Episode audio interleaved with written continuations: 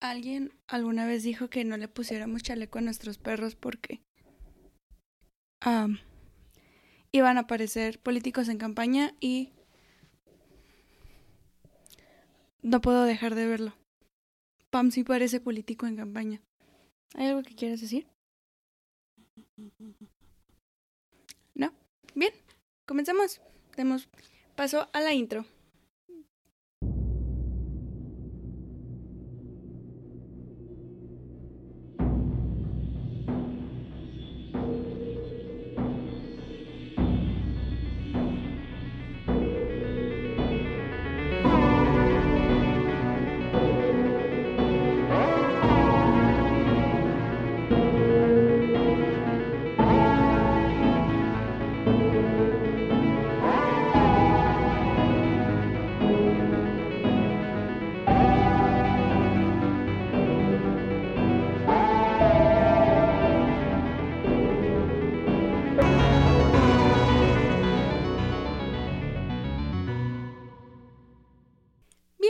A un nuevo episodio. Mi nombre es Angie y cada mes elijo un tema del cual cada semana me pongo a platicar acerca de casos que se me hayan hecho interesantes, ya sea crimen, misterio, fenómenos sobrenaturales o lo favorito de este podcast, conspiraciones.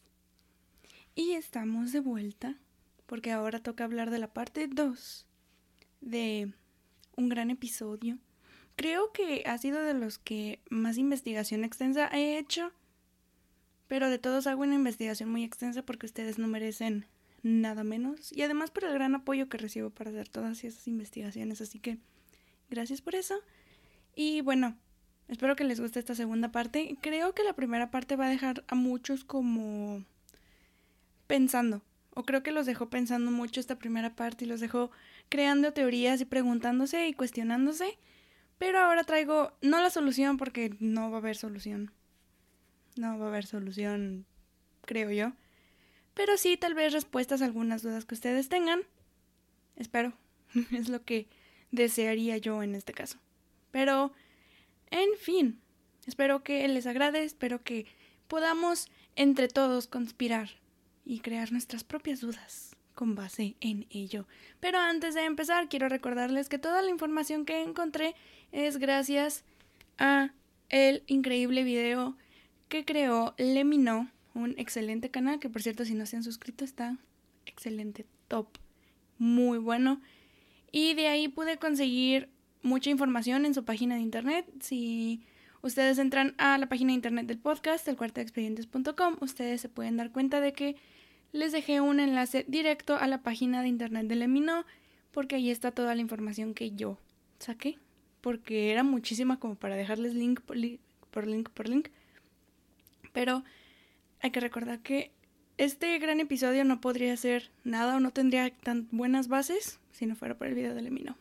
Y también recordarles que si esta es la primera vez que escuchan mi podcast o que lo ven desde YouTube, I don't know, no olviden suscribirse o darle seguir. Si me escuchan y me ven desde YouTube, recuerden darle suscribir y también darle la campanita para que vean cada cuando yo voy a estar subiendo videos y así les llegan las notificaciones y les llega cuando subo videos. Usualmente se suben el martes a las 12 del día, horas entre México. Oh, por Dios. En fin, y si ustedes también me están siguiendo desde cualquier plataforma digital de podcasts, no olviden darle seguir, porque así les van a estar llegando cada uno de mis episodios. Recuerden, me encuentran en el cuarto de expedientes. Ahí andamos. Y mi amiga llama, les dice hola. La amiga agenda del podcast. Pero en fin, Dejando eso de lado, dejando de lado también que mi perrita parece político en campaña, podemos ahora sí platicar bien, sentando bases, dando un poco más de aire hacia lo que sucedió.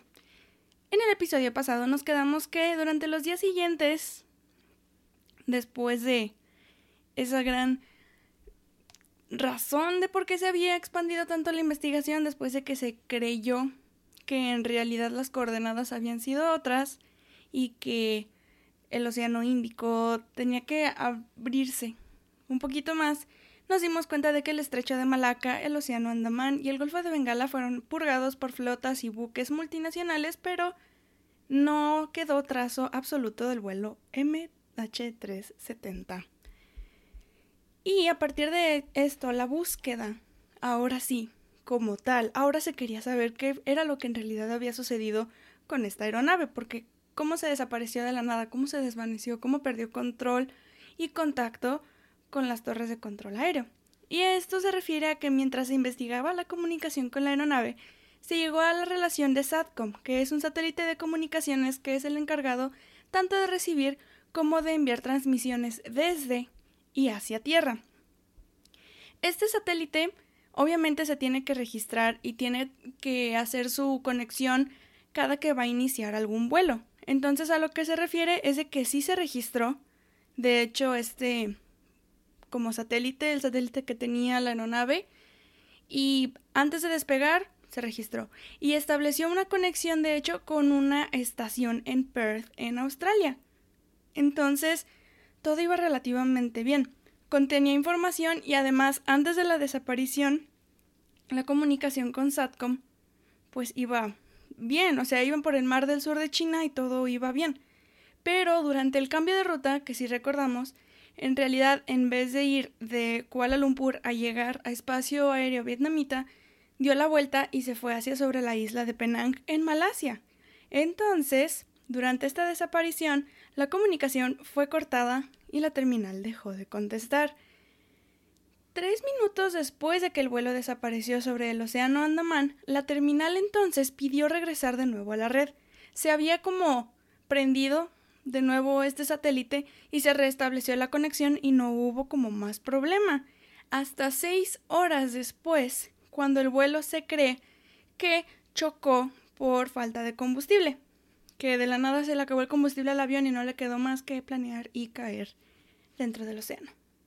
Pero, de nuevo, no había como nada claro porque se supone que tenían que estar enviando la comunicación y SATCOM lo que hace es de que se tiene que estar restableciendo usualmente la conexión.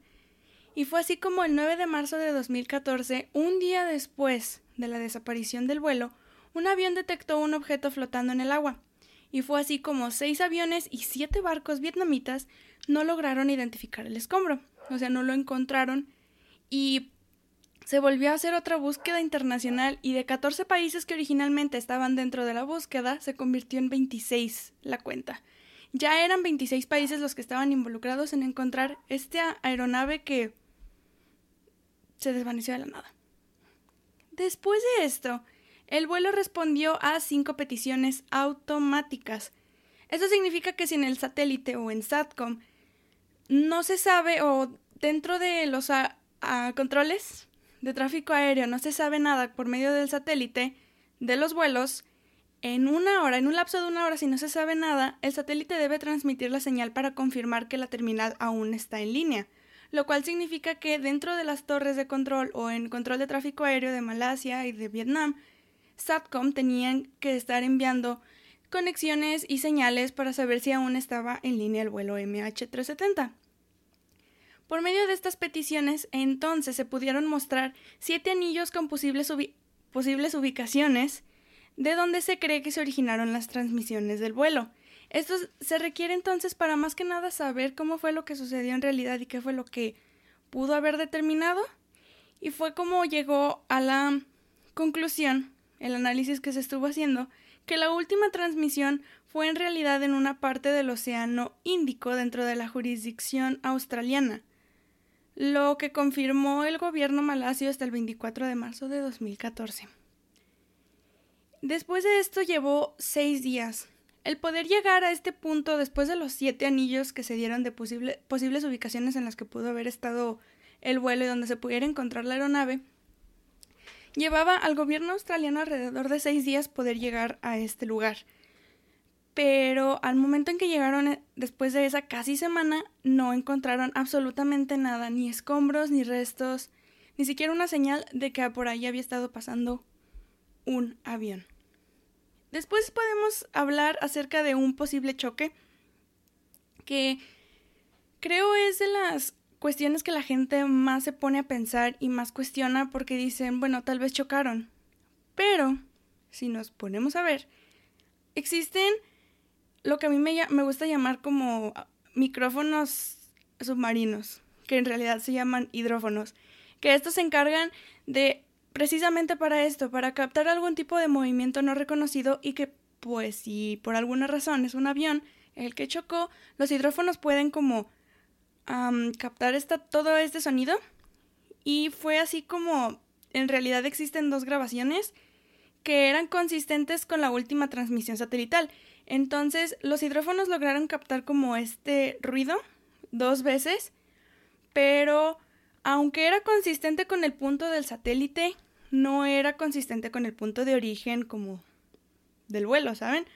Y determinaron los análisis que se estuvieron haciendo más adelante que en realidad era actividad geológica lo que se estaba como viendo.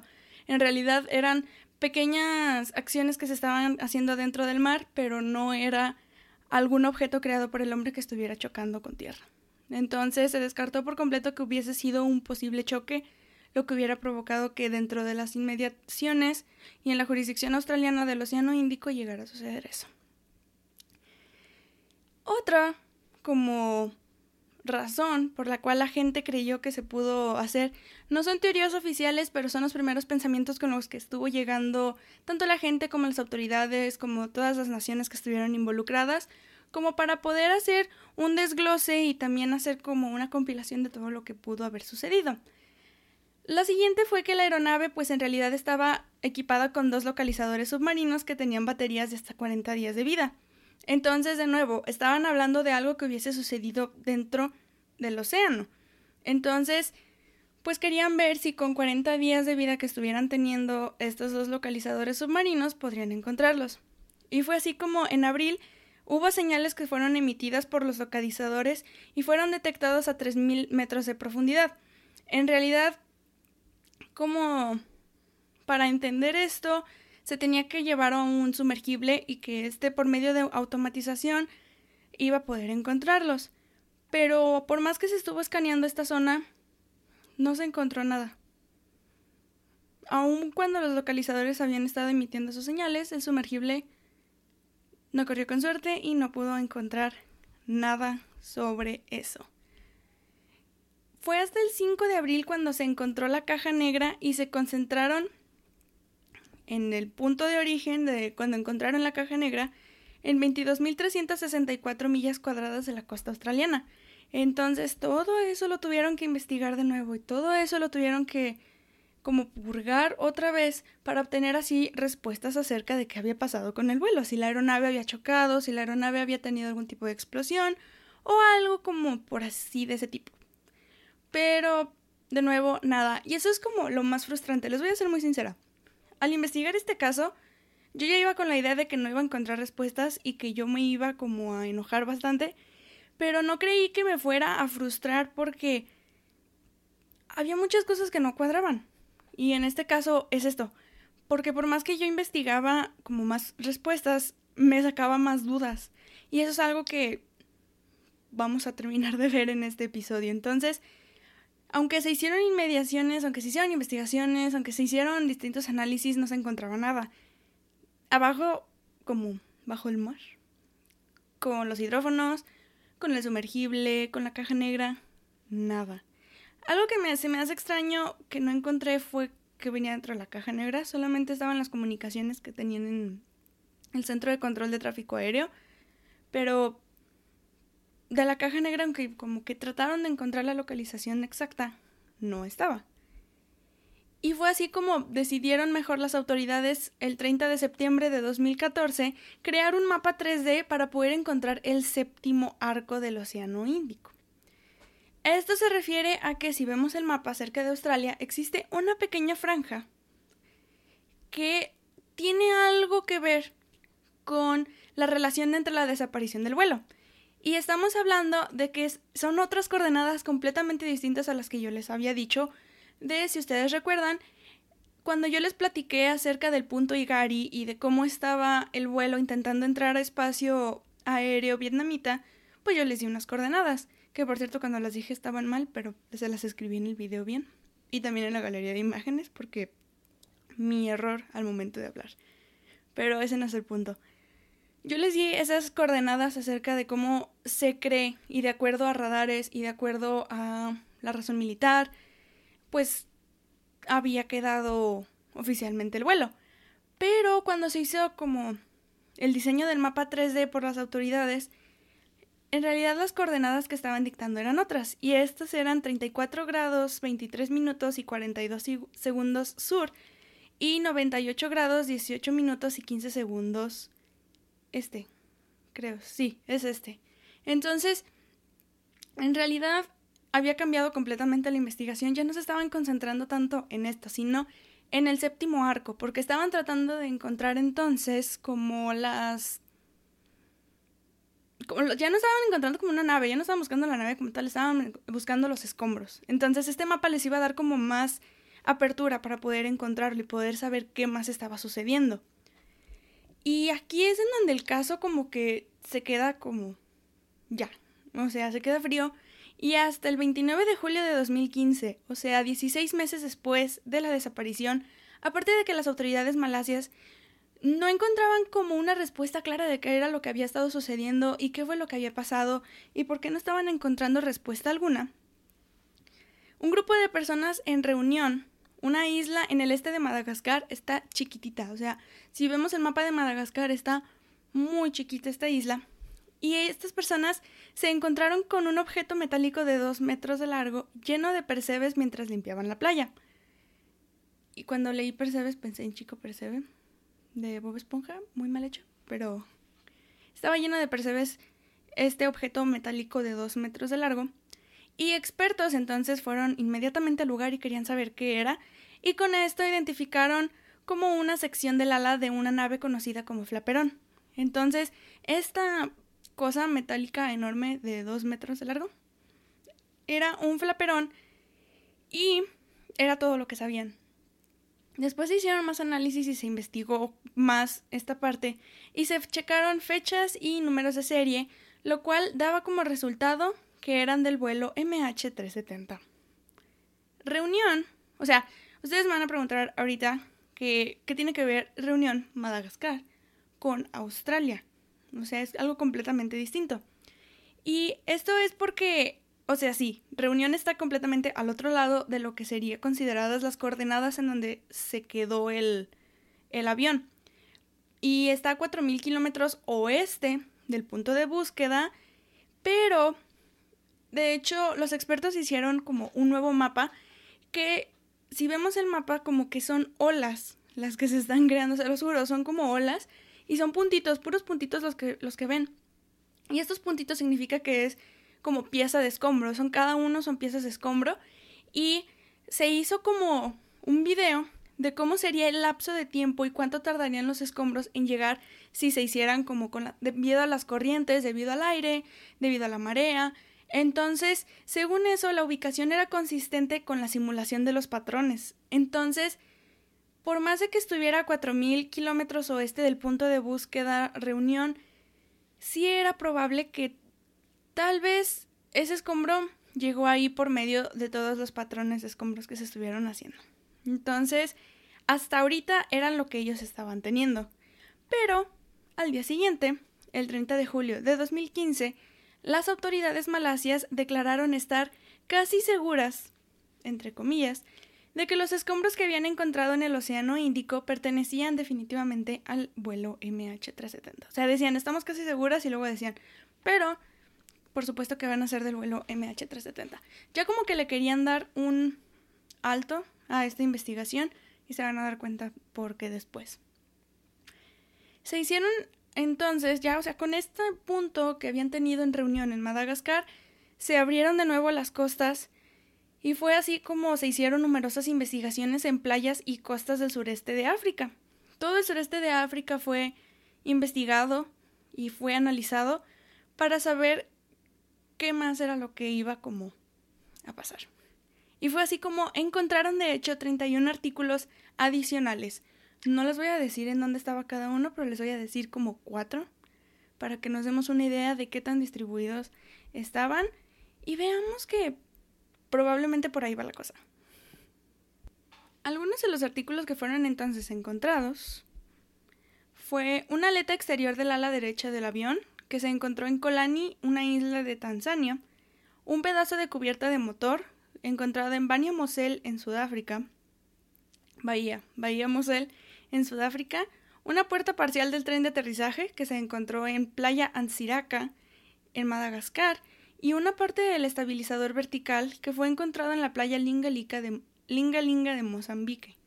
Entonces, todo esto nos enseña que sí, es, en, efecto es el sureste de, de África, pero allá se estaban encontrando más piezas. No todas, pero eran por lo menos otras 31 aparte del flaperón que se había visto en reunión. Y fue hasta el 6 de agosto de 2015 cuando 18 piezas fueron identificadas como probable, muy probable y casi certero de ser del Boeing 777.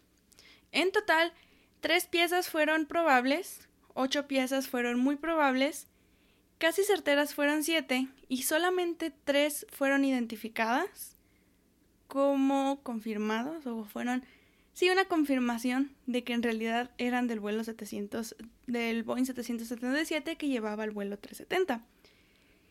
Pero no nada más fue esto, o sea, ¿dónde quedan los demás? Porque la sumatoria no da, ¿verdad?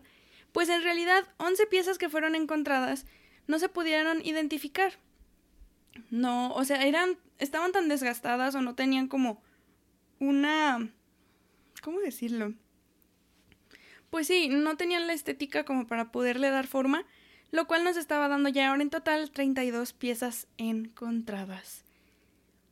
Y para todo esto no se dieron señales de que había como una explosión o de que hubo algún incendio, sino que había tres marcas dentro de algo que yo creo era un cojín, que pues fue como de la colilla de un cigarro. Pero eso fue todo como lo que había. No había señal de que se había incendiado o algo así. O sea, nada. Y fue así como la búsqueda entonces como que se expandió por medio de satélites que sacaron imágenes analizadas y estas imágenes estaban bien feas, la verdad. O sea, demostraban objetos que estaban hechos por humanos que estaban flotando sobre o debajo de la superficie del Océano Índico. Pero la resolución era malísima que no se pudo identificar mucho. O sea, parece más como si fueran un, un alunizaje, más que una fotografía de un marla. El contraste es tan alto, está tan negro, el contraste que no se puede ver mucho. Por eso no dieron más investigación, no dieron pie a que se investigara más dentro del Océano Índico, porque no había tanto que ver. Y esta investigación llevó como de ser en meses a años. 2015, 2016. Y fue hasta el 17 de enero de 2017 cuando pues países ya que estaban dentro de la investigación y que ya estaban formando parte, pues decidieron mejor suspenderla después de haber recorrido 120 mil kilómetros cuadrados y pues no habían tenido suerte y no se tenía respuestas, estaban gastando muchos recursos y nada más no, nomás no se llegaba como a nada.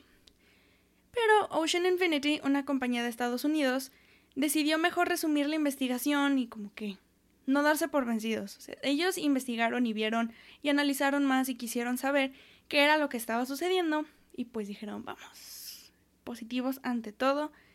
Pero desafortunadamente en inicios de 2018 tampoco tuvieron suerte de poder encontrar algo y pues suspendieron otra vez la investigación. Dejando así como con muchas dudas a las personas, la búsqueda se suspendió, ya no se quiso saber nada más y esto como que nos deja con más dudas, porque o sea, si no vas a investigar con lo que tenemos, ¿qué se puede hacer? Pero para muchos expertos y muchas eh, personas que analizaron y que estuvieron dentro de la investigación, es imposible saber. En este caso, si estamos hablando de que tres piezas fueron confirmadas y de que algunas son muy probables de ser del avión, ¿cómo fue que chocó? O sea, para muchos es imposible saber por qué fue, porque no hay algún trazo evidente que demuestre eso. Pero eso, a partir de eso, a partir de que no se sabe por qué chocó, fue que se empezaron a crear diferentes teorías. Y ahora sí, les voy a platicar algunas de las teorías que a mí más me llamaron la atención. Son un montón. Si ustedes se meten, creo que es a Time Magazine, la, la revista Time. Si ustedes se meten, hay alrededor de como 11 o 12 teorías de ellos y hay otras como 10 teorías en todo internet y luego hay como ocho teorías en el libro oficial. Entonces les voy a como relatar yo las que se me hicieron más interesantes y que creo que tienen más relevancia tanto en relación conspiranoica para que ustedes se rían un rato, como para lo más serio que probablemente sea la razón por la que existe esto. La primera teoría que se me hizo interesante y que también se me hizo una razón más para que nosotros no juzguemos por apariencia, porque al momento en que yo lo leí, luego, luego se vio el estigma, en lo que yo pude ver. Se sospechaba que había terroristas dentro del vuelo. Y a esto me refiero porque habían detectado que se habían subido dos personas con pasaportes robados. Al levantar la sospecha mientras estaban abordando el vuelo, pues especulaba que, en efecto, estos individuos eran terroristas y que, pues, algo había sucedido. Eran Puria Noor Mohammadi, Merdad, ay, no sé pronunciar nombres iraníes, pero una disculpa. Y él tenía 19 años y de Seyed Mohammad Reza, de 29 años. Estos dos hombres eran migrantes iraníes que en realidad estaban buscando asilo en Alemania. Puria tenía 19 años y él iba en camino a ver a su mamá. Y de Levar, él iba camino pues, a Alemania a buscar asilo. Ellos compraron sus boletos por medio de un agente de viajes tailandés y un señor iraní que les ayudó y todo este rollo. Y ellos salieron de Doha, en la capital de Qatar, usando sus pasaportes iraníes. Y ellos usaron sus pasaportes falsos para ir de Frankfurt en Alemania a Ámsterdam. Pero, pues hasta ahí, no había como más de esto. Y un amigo de, de ambas personas, pues ello, él confirmó que los llevó al aeropuerto, que estaba haciendo esto. Al momento en que pues se supo lo de que estaban robados estos pasaportes, la Interpol comenzó a hacer sus registros también y pudo encontrar en efecto ambos pasaportes en perdidos y robados, que es una sección que tiene la Interpol a nivel internacional por si se te pierde el pasaporte, te lo roban y cosas así. Y en efecto, el primero era un pasaporte austriaco de 2012 y el segundo uno italiano de 2013. Las autoridades malasias, como la Interpol, afirmaron que tal vez no podía haber terroristas dentro del vuelo y que no se tenía que estar diciendo eso, sino que simplemente pues eh, estas personas estaban buscando asilo. Pero lo más probable es que estaban haciendo esto por razones de religión. Lo cual leí y mucha gente decía que lo más probable es que se dejaron llevar. No nada más porque tuvieran la, los pasaportes falsos. Pero en realidad lo que estaban haciendo era estaban buscando asilo dentro del territorio alemán. Otra especulación que se creó fue que había un ingeniero de vuelo dentro del del avión. Y hubo sospechas similares a lo que había sucedido porque era probable que esta persona pudo haber tenido la experiencia necesaria para tomar el control del avión y manualmente haber hecho todo lo que nos llevaría a uno de los misterios más grandes de aviación de la historia. Pero no había como mucha evidencia para como respaldar esta teoría, entonces solamente se queda así al aire, de que había un ingeniero de vuelo y que es muy probable que esta persona haya como manipulado el vuelo, pero es todo. La tercera teoría habla acerca de un incendio.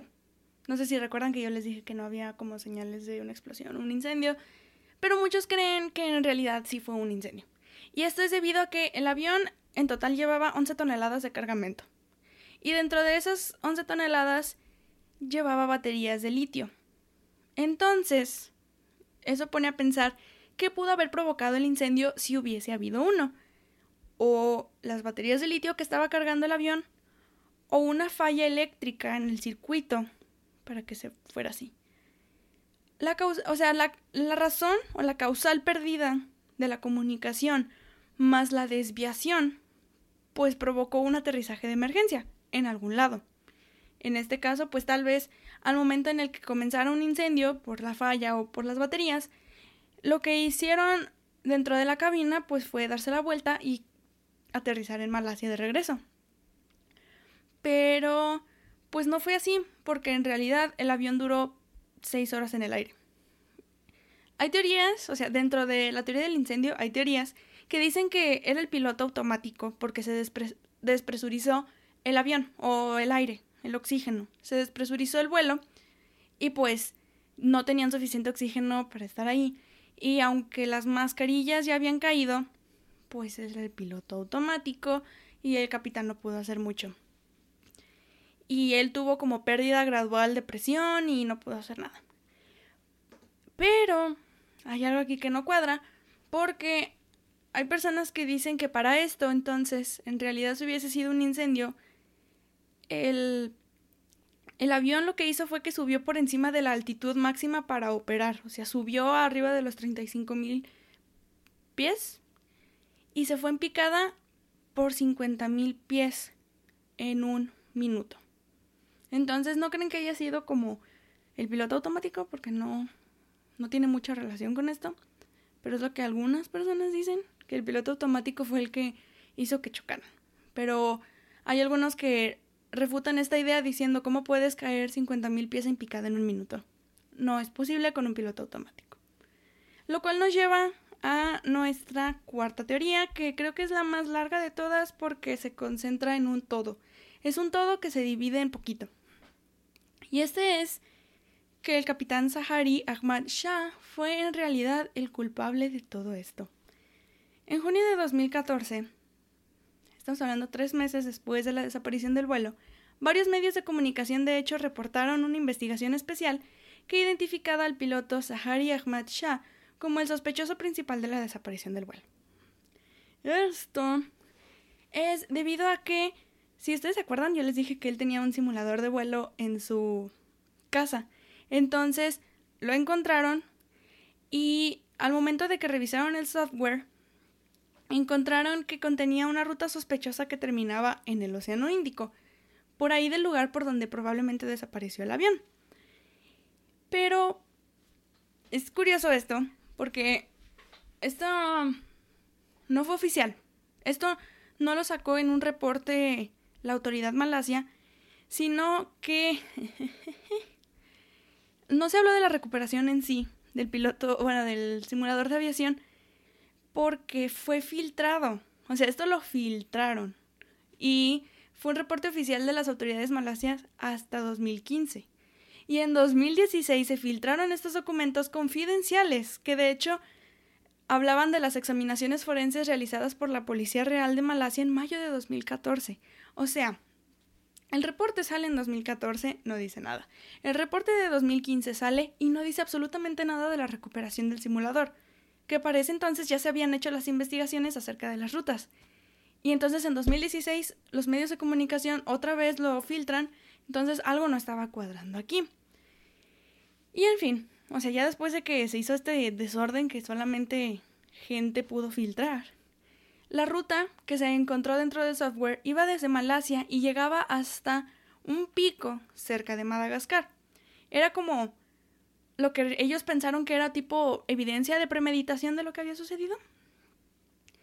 Pero en realidad todas estas simulaciones y toda esta razón tenía como resultado siete coordenadas. Dos que se encontraban en Malasia, dos en el estrecho de Malaca, una en la bahía de Bengal y dos en el sur del Océano Pacífico.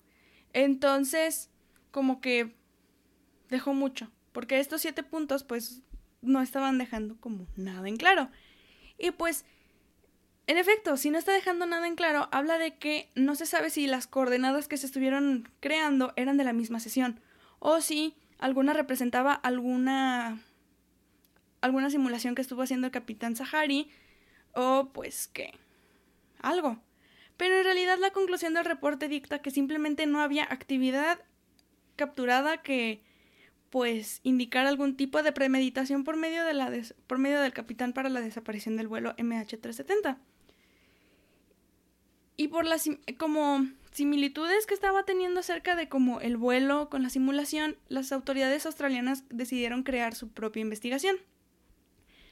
Y esto afectó a las investigaciones de nuevo. O sea, como que estaba haciendo ya cada quien lo que quería por su lado. Ya solamente querían terminar con esto. Solamente querían terminar con esto. Pero el motivo por el que estaban las coordenadas ahí o por qué habían como tenido este tipo de vuelos sigue siendo un misterio hasta la fecha. Nadie sabe por qué el capitán Sahari tenía dentro guardado en su simulador esto. Nada. Y hablemos del capitán Sahari. Tenía un récord impecable en horas de vuelo, tenía más de 18.000. Era un hombre sumamente inteligente y yo se los dije el episodio pasado, era una persona sumamente inteligente este señor. Tenía récord impecable, excelente capitán, excelente piloto, y no tenía ningún problema económico de acuerdo a diferentes reportes, ni tampoco tenía señales de enfermedades mentales. Entonces no habría una razón por la cual como que él quisiera chocar de la nada o quisiera hacer algo de la nada. Entonces, eso estaba como creando más especulaciones y más dudas dentro de la gente porque no sabían entonces qué era lo que estaba sucediendo en realidad.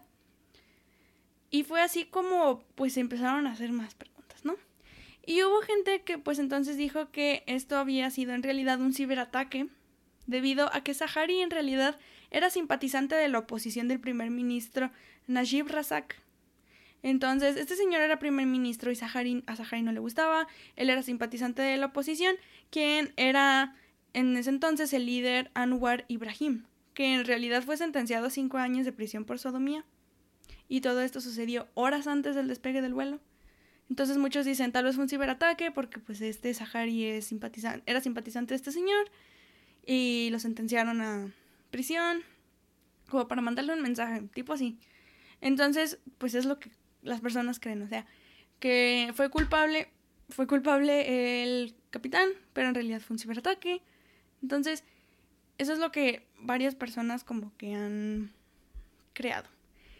Y dentro de esta teoría del capitán, existe una de las teorías más chistosas, más increíbles, más graciosas y más imaginativas que he leído, la neta. O sea, props a la persona que escribió esto porque la neta está muy...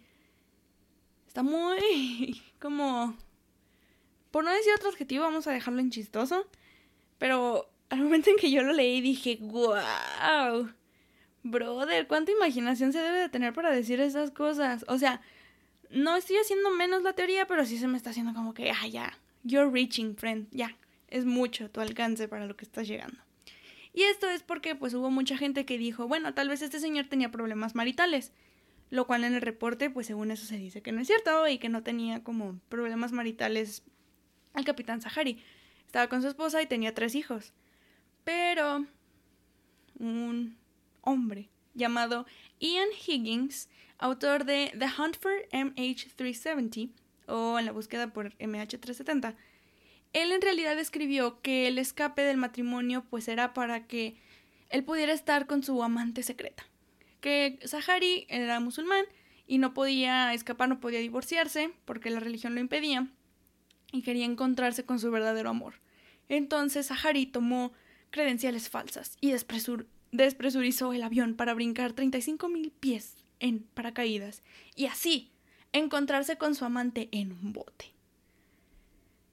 Esta madre está muy imaginativa, la verdad. O sea, de hecho lo han clasificado como una de las teorías que más como es que en inglés se le llama reaching, you're reaching, o sea, como que ya te estás pasando. Entonces dicen que es de las que más se ha pasado, o sea, que es de las teorías como que más se han pasado al momento de crear esto. Y la verdad sí, ¿cómo es que de la nada vas a llegar al Océano Índico y vas a decir, ah, sí, despresurízate, deja brinco? O sea, está bien que él supiera de coordenadas y supiera de todo esto, pero tampoco es para tanto, o sea.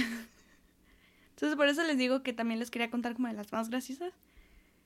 Pero sí es como, sí, esto ya es muy conspiranoico. Entonces, no creo que haya sido esa, pero se las tenía que contar porque en Time Magazine viene. Entonces, creo que era justo y necesario que yo se las platicara. Y ya ustedes se pueden poner a pensar, bueno, no, tal vez él tenía un punto. Tal vez él quería escapar, él quería ser feliz y quería tener una nueva vida. Pero pues quién sabe, ya, la verdad. o sea, ya no hay mucho que, que decir al respecto de eso. Y bueno, o sea, ya les conté esa parte, pero dentro de todas las teorías que se hacen una, que es hablar acerca de cómo muchas personas creen que en realidad el culpable de todo esto es el capitán Sahari, pues es que existe una inconsistencia que por eso les dije que pusieran mucha atención en el video pasado, bueno, el episodio pasado, para que se dieran cuenta de ello. La única inconsistencia que existe fue de que él falló en repetir la frecuencia durante la última conversación.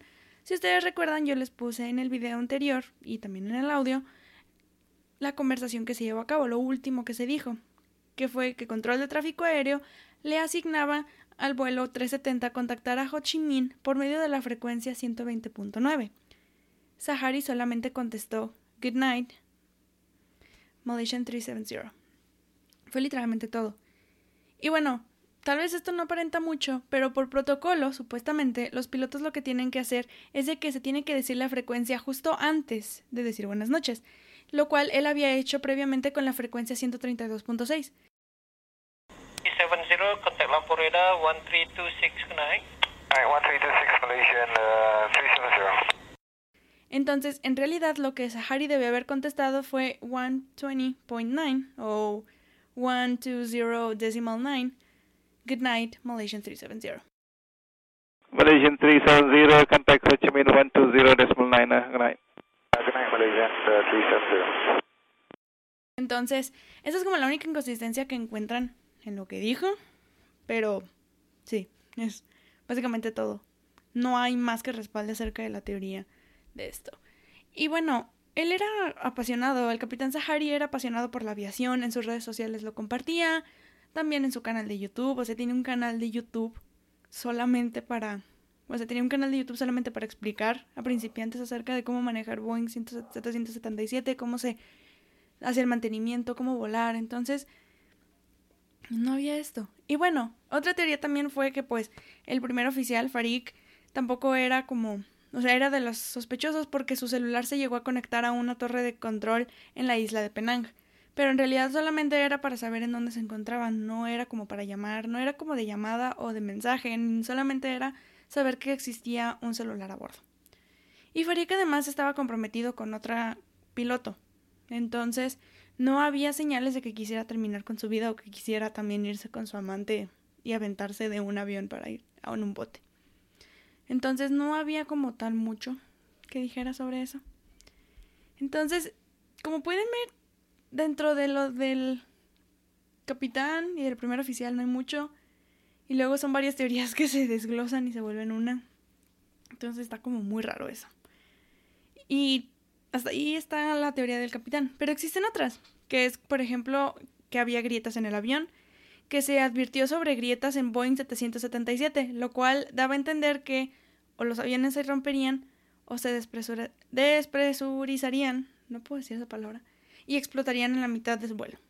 Entonces, que lo más probable pudo haber sido que dentro de las grietas que existían en esta nave que no se había hecho el control correcto, explotó y cabum. Otra teoría que es la favorita de Internet y que muchas personas lo han dicho, dentro de otras que hay, pero una de las teorías como favoritas de Internet es que estamos hablando del Triángulo de las Bermudas asiático. Esto debido a que el lugar de la posible desaparición se encuentra justo al lado opuesto del famoso Triángulo de las Bermudas, que pues está ubicado en las Bermudas, Puerto Rico y Miami, y hacen un triángulo. Entonces muchas personas dicen que como está del lado completamente opuesto, pues que se junten, o que haya un, este, un hoyo negro que haga que se junten, o algo así. Entonces es lo que las personas dicen que como es el Triángulo de las Bermudas asiático, tal vez lo jaló, lo succionó y por eso se encuentra así. Pero es de las favoritas de internet. No hay mucho hecho como condensado bien, que lo diga, pero como que es de las favoritas. Otra teoría, y esta de hecho la dijo un... la dijo el primer ministro de Australia. Y Toby Abbott, que en su momento, en 2017, era el primer ministro de Australia, dijo que en realidad el capitán Sahari lo que había querido hacer fue crear el misterio más grande del mundo. Y que por ser un piloto suicida y que él había decidido entonces que eso se hiciera. Prácticamente eso fue lo que dijo Toby Abbott, que el piloto quería crear un nuevo misterio que se tuviera que resolver. Es neta que dijo eso. Entonces, bueno, está bien. Otra favorita de internet, una teoría que es como tipo Amelia Earhart, y para mí está muy chistosa y se las tengo que contar, es de que los aliens tuvieron que ver con la desaparición del vuelo 370. Hubo una abducción alienígena. Y si ustedes no me creen, por lo menos créanle al 5% de las personas que contestaron en reason.com o reason.com, en donde ellos afirmaban y confirmaban que los alienígenas habían abducido completamente al vuelo 370. Es en serio. No, no sé el número total de personas, pero si estamos hablando de 5%, debieron haber sido bastantes. Y es de que hablaban como con su evidencia diciendo que lo que había sucedido en el Triángulo de las Bermudas y que se encontraban cercas y que había avistamiento de actividad extraterrestre en Malasia y que eso también decía o daba como la responsabilidad de aquello y era la evidencia. Y luego hay un video de YouTube que incluye como varias anormalidades, entre ellas la vista de una nave cerca del segundo radar y que era un movimiento supersónico el que se había detectado en este radar y que era una nave extraterrestre.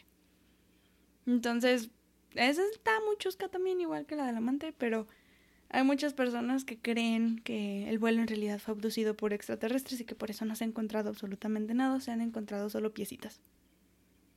¿Piecitas o piececitas? La dejaré en piecitas. Otra teoría que se me hace muy graciosa porque a la gente le gusta inventar cosas, pero se me hace también un poco incorrecto estar diciendo eso, pero es de que hay personas que dicen que en realidad lo que se quería hacer con el vuelo 370 fue una misión tipo lo que pasó el 11 de septiembre de 2001, cuando las Torres Gemelas fueron derrumbadas en Estados Unidos, Nueva York. Agentes israelíes planeaban chocar el avión y esto lo habían dicho terroristas y ellos afirmaron que en realidad los agentes israelíes planeaban chocar como el avión contra un edificio para hacer la recreación de 9-11. No había evidencia que respaldara eso, pero ok, eso era lo que estaban como diciendo. Muy extraño, la verdad. Y otra teoría fue que es la CIA, en realidad la que estuvo como involucrada en este aspecto. El ex primer ministro malasio Mahathir Mohamad escribió en un blog que él creía que en realidad la Agencia de Inteligencia Central sabe algo hasta la fecha acerca de lo que sucedió en con este vuelo y porque afirma que las agencias de gobierno de hecho pueden tomar el control de cualquier avión comercial si así fuese necesario. Entonces, él ha dicho varias veces que la CIA, por supuesto que debe de estar involucrada porque no es posible que de la nada desaparezca un avión. Entonces, esa es otra teoría. Otra es de que está el avión en Kazajistán que en realidad la desviación fue por algún tipo de falla o por algún tipo de emergencia y que tuvieron que aterrizar en Kazajistán y ahí siguen. Y eso también lo dijo el... Creo que un capitán fue el que dijo, oh, bueno, probablemente estén en Kazajistán. O también muchos creen que en realidad la aeronave cayó en la isla de Navidad, que es cerca de las coordenadas. Pero como ven, no hay mucho. En realidad no hay mucho que decir y no hay mucho a, la, que apostarle porque pues no, no hay más en realidad. Y esto nos lleva a que todas estas teorías llevan a las inconsistencias, se crean con base en inconsistencias. La primera es de que, como se dieron cuenta, se escondió muchísima información durante toda la investigación. No dudemos que tal vez, posiblemente, probablemente, todavía lo estén haciendo, todavía se esté guardando muchísima información acerca de lo que se ha estado encontrando acerca del avión. Entonces, por eso se crean las teorías que se crean, y tampoco se, se reportó como desaparecido de manera internacional el vuelo, o sea, como que no se comunicaron con más gente, solamente fue local. Y no fue como de que, ay, oye, se me desvió este avión, no puedes saber dónde está. No. Tampoco se expandió la zona de rescate hasta tres días después. O sea, estamos hablando de que solamente se concentraron en el estrecho de Malaca, en la bahía de, de Bengal, de Bengala. Entonces, tampoco había como mucho más que hacer. Y también algo a lo que le atribuyen es la pésima atención por las autoridades malasias a amigos, familiares y conocidos de los pasajeros, al igual que a la prensa. No les dieron respuestas rápido, las investigaciones se escondieron, no les decían qué más pudo haber sucedido, entonces esto molestaba bastante a las personas porque decían cómo es posible que estés haciendo este tipo de cosas. Entonces, también esto ha creado suficientes teorías como para poder saber qué fue lo que había pasado porque al parecer las autoridades no contestaron bien al respecto de esto. Y por último, claro, la filtración de la información que había sido escondida. Si de por sí dentro de las investigaciones se escondió mucha información, ah, de alguna manera u otra iba a terminar saliendo a la luz y pues la gente se iba a dar cuenta de eso. Entonces, es probable que haya sido por eso que las inconsistencias en general hayan creado todo este bonche de teorías que nos pueden parecer graciosas, nos pueden parecer inconsistentes, nos pueden parecer curiosas, conspiranoicas, pero ha sido por estas grandes inconsistencias que, aunque sean vistas por ahora como pocas, en realidad es bastante. En realidad es mucho lo que como que se ha guardado Y por eso la gente trata de crear la relación de hechos más grande. Y al final de todo esto, entonces, como que, ¿qué? Pues al final las teorías o las conclusiones a las que se llega es de que la simulación es sospechosa, sí, en efecto, porque está demostrando diferentes lugares en donde el avión puede estar, pero no dice mucho, no es definitiva, no nos afirma que en realidad haya hecho esto en una sola eh, sentada el capitán, entonces, aunque es sospechosa, no nos dice mucho. No es posible como dudar completamente de los pilotos, o sea, no no vamos a dedicarnos solamente a atacar a los pilotos porque no sabemos qué fue lo que en realidad sucedió y probablemente no sepamos en mucho tiempo, pero no estaría como chido culparlos solamente a ellos. Es difícil como negar un secuestro porque pues es inconsistente con los reportes. En los reportes oficiales que se han hecho el de 2014, 2015, 2017 y 2018 no sale absolutamente nada de que pues haya sido un probable secuestro de avión. O sea, no se puede negar, pero tampoco se puede afirmar porque la información es inconsistente. Quién sabe si lo estén escondiendo o no. Es algo que muchos escriben y dicen, lo están escondiendo. No sabemos. Solamente podemos hacer teorías locas. Y en realidad, pues, para poder hablar necesitamos evidencia. Y la evidencia es poca. Falta muchísima evidencia para poder respaldar con respecto a algo. Entonces, en realidad nos falta mucho que encontrar como para poder decir definitivamente qué sucedió. El último reporte realizado fue en 2018 y no habla ni de la falta de comunicación o de una falla que haya tenido el vuelo y se cree que oficialmente alguien pudo haber manipulado manualmente la aeronave. Entonces, eso es lo que dicen, que alguien debió haber manipulado la nave y pues no hay certeza. Y a lo que me refiero con la manipulación de la nave es de que pues muchos hablaban de que el piloto automático había sido activado, pero en realidad para todas las vueltas que se dieron, si ustedes recuerdan en el desvío, dio una vuelta hacia la derecha y luego hacia la izquierda y luego se siguió. Entonces dicen que para eso o se tiene que programar de alguna manera, de alguien, alguien debe estar ahí encargado de manipular y dar todas estas razones pero no puede ser automático. Alguien debe manipular. Entonces, oficialmente se cree que alguien estuvo adentro de todo esto y que lo que en realidad hizo fue manipular el vuelo y que por eso chocó, pero no hay una conclusión exacta acerca de todo esto. Y en octubre de 2020 sí salió un artículo y salió todo esto. Y de nuevo van a buscar cerca de las costas de Perth, en Australia. Pero dicen que no están seguros de que vayan a encontrar algo y que esperan sí. Pero hasta la fecha sigue siendo un misterio total la desaparición del vuelo MH370. Y yo creo que así seguiremos hasta un buen rato. Porque a lo que veo no, no avanzamos muy rápido. Vamos un paso adelante como 10 atrás. Pero eso sucede. Y una observación que les quería hacer, porque yo la leí en un como comentario en YouTube cuando estaba buscando las grabaciones es de que una persona dice que en toda la conversación, justo cuando se le da este el despegue al capitán Sahari, él habla bien, él habla completamente y responde y da las frecuencias, pero que al final, en las grabaciones que yo les puse a ustedes, se escuchaba un poco tartamudo y no tan seguro de sí mismo. Hagan de eso con hagan de eso lo que ustedes quieran, pero es algo que leí, creo que fue una anotación peculiar, entonces probablemente sea necesario que lo, lo veamos. Pero, en fin, eso era lo único que les quería decir, era un chisme que me encontré por ahí por YouTube. Esto ha sido todo de mi parte, espero que les haya gustado el episodio. Ahora sí ya terminamos, ya terminamos de hablar de este gran misterio que nos acecha durante años. Y ya vamos a llegar a siete años de la investigación y no sabemos nada todavía. Entonces, ojalá, espero en algún momento se pueda solucionar y resolver este caso, porque fue muchísima gente la que, se la que falleció, la que desapareció. Eran familias, era, era el conocido de alguien, era el hijo, era el hermano, y uno nunca sabe. Entonces, espero, espero de corazón que sí, sí llegue a resolver este caso. Pero mientras tanto, nosotros solo nos queda leer, informarnos y exigir que se sigan haciendo estas investigaciones. Mientras tanto, yo me retiro. Y ahora sí.